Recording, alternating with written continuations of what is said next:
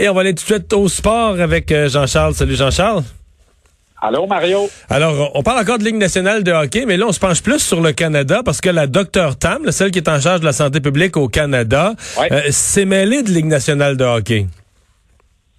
En fait, elle a reçu une demande euh, de discussion de la part des autorités de la Ligue nationale de hockey, demande à laquelle elle a donné suite, évidemment. L'objectif des autorités de la Ligue canadienne, obtenir l'aval de la santé publique, j'ai dit de la Ligue canadienne, c'est de la Ligue nationale, obtenir l'aval de la santé publique canadienne quant au droit de passage des équipes à la frontière.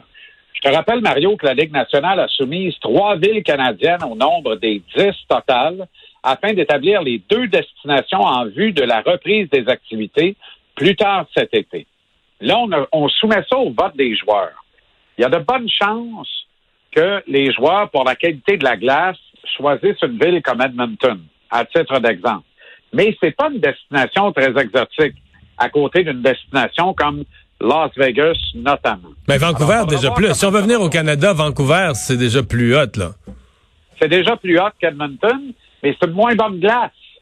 Ah ouais, là, Là, je les comprends. joueurs savent qu'ils vont jouer en plein été. Là. Fait que tu veux jouer au moins sur une glace optimum.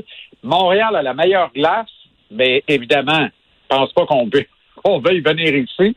La Ligue nationale a même pas mis Montréal dans les 10 villes. Ben non, parce au qu'au mo- moment où ils prennent la décision, la situation de la pandémie n'est pas sous contrôle, là.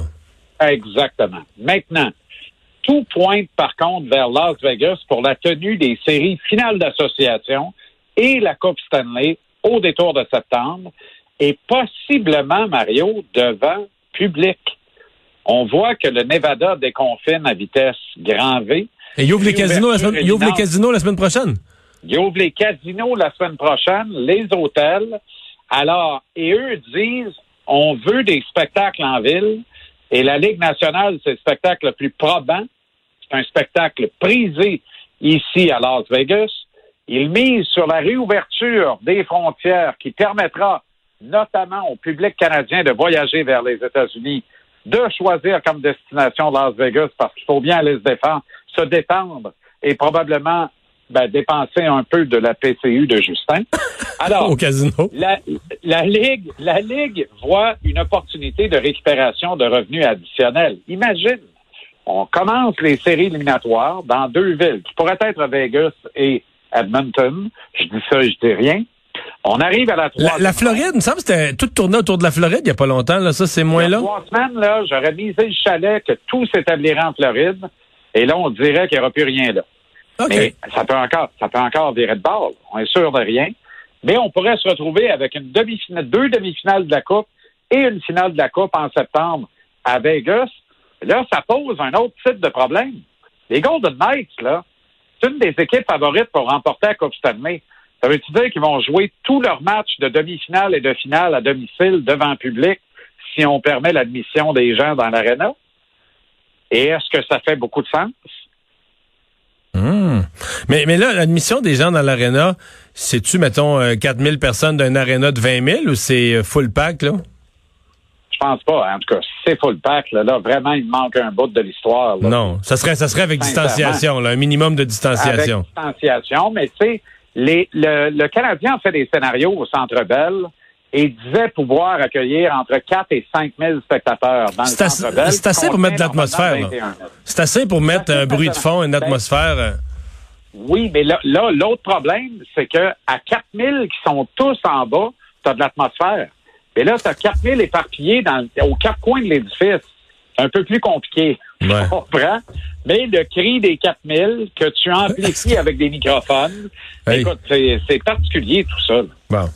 J'ai une dernière question. Est-ce qu'on va faire comme en Corée du Sud, on va mettre des poupées gonflables, ces sièges vides? T'as-tu vu?